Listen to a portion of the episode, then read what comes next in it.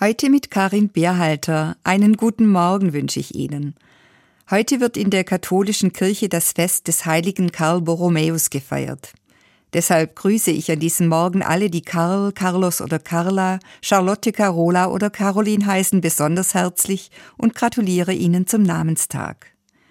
Dieser 4. November war schon immer ein besonderer Tag in unserer Familie. Mein Vater hieß Karl, und solange er gelebt hat, haben wir seinen und auch alle anderen Namenstage in der Familie gefeiert und tun das bis heute.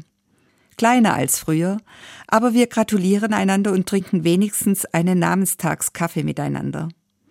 Unsere größte Kaffeerunde ist immer die am 3. Dezember, dem Gedenktag des heiligen Franz Xaver. Es ist der Namenstag meiner Mutter Xaveria, meines Onkels, meines Cousins und eines Großneffen. Und auch schon mein Großvater und Urgroßvater hießen so. Auch mein Namenstag bedeutet mir viel. Dieser Tag verbindet mich mit allen, die ebenso heißen wie ich, Karin oder Katharina. Und nicht nur das. Ich erinnere mich an diesem Tag auch gerne an all jene in unserer Familie, die vor mir auf diesen Namen getauft waren. Meine Urgroßmutter Katharina zum Beispiel. Dass mein Vater sie so gern gehabt hat, war ausschlaggebend dafür, dass ich nach ihr benannt wurde. Nur ein wenig moderner sollte der Name Anfang der 60er Jahre daherkommen. Deshalb Karin. Unsere Namenspatronin ist dieselbe, die heilige Katharina von Alexandrien.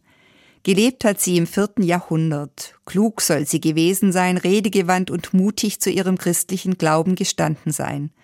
Der Legende nach ist sie selbst Kaiser Maxentius entgegengetreten und hat seine Götter als Götzen entlarvt.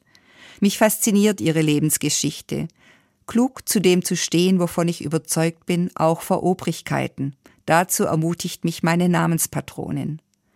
Namenstage zu feiern bedeutet für mich auch, einen Bogen zu spannen von Generation zu Generation, von Mensch zu Mensch und gleichzeitig die Einzigartigkeit eines jeden zu wahren. Wenn wir Namenstag feiern, feiern wir deshalb vor allem auch, dass wir ansprechbar sind, unverwechselbar, dass wir einen Namen haben, keine x-beliebige Nummer im Universum sind. Und dass Gott uns zusagt, fürchte dich nicht, ich habe dich bei deinem Namen gerufen, du gehörst zu mir.